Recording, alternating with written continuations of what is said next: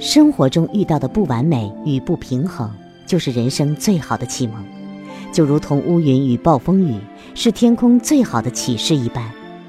本期百寒读书向你推荐林清玄，所有的遗憾都是成全。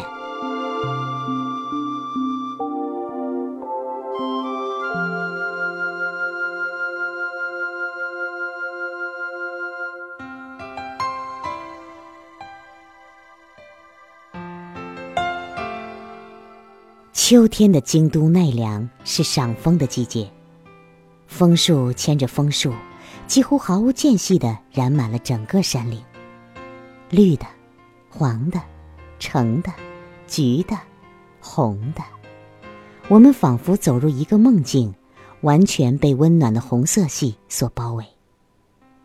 静静的枫树已经够美了，风来的时候，就像远方寄来的许多信件。飘洒在空中，旋转、飞舞、回荡，轻轻地落在脚边。林中的地上，枫叶已堆高到半尺，人只好踩着繁美的枫叶前行。每一步，碎去的枫叶都用沙哑的声音唱着秋天的歌。就让我一直沉醉在这样的梦里吧。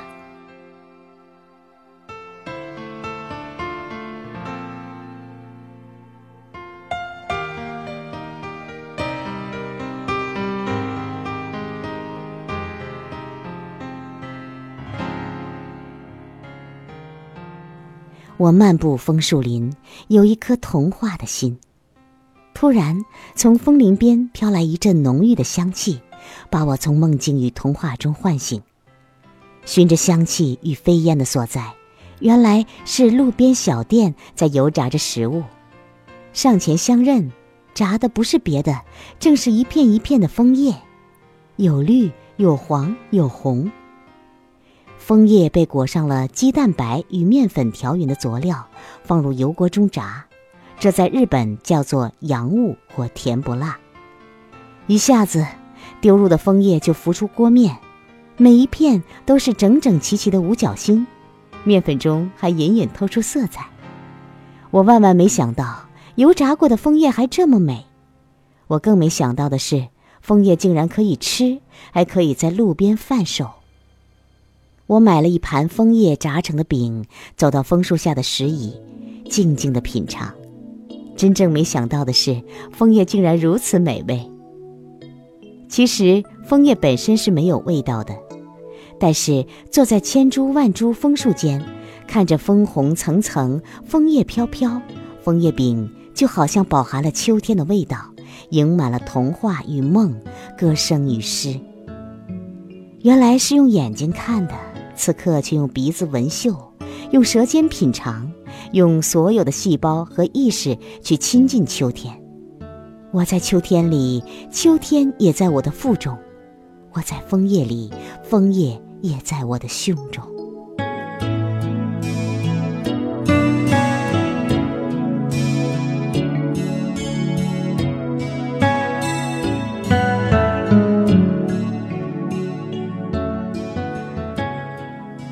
问起日本人何时开始吃枫叶，他说：“从祖先时代就开始，真正的年代不可知了。”他又说：“那不同颜色的枫叶味道都不一样，艳红的最好吃。好吃的枫叶一定是树上采来，落到地上就不能吃了。”我看着盘中的枫叶饼，那么微细的不同，几乎是难以分辨的，就像要分辨树上的枫叶一样艰难。呀，这整山的枫叶与盘中的枫叶一样，它的美，它的味道，并不在枫叶本身，而是美的心对秋日梦境的寻索，是一个色彩旅程的探知。我千里而来，不只是为了枫叶，而是隐藏在枫叶背面那浪漫的心情。正如我吃了枫叶饼，是想寻找那未知的感动。人要超脱一切。是很艰难的，但是如果完全的被美所包围，在那幽静的时空，我们会忘忧无虑，放下一切的烦恼。人如果静下来，就会被波动的意念所扰乱，如果有好奇的追索，意念就会专注，就像吃第一口的枫叶饼，接下来又喝了枫叶煮的苦茶。走出枫叶满满的山林，我想到，在这波动纷扰的人生，使我们超脱的是专注，特别是专注在比尘俗生活更多的美境。生命的实质是空无的，穿起这空无的，只是一个个有感有悟的刹那。刹那就是生命的本身。某年某月某日，我曾在日本的乡间感受到那一刹那，我就有一刹那真实的活过。一刹那实存于心，美在秋天必会浮现。其他的日子，就像空中随风飘落的枫叶，风吹过。就消失了。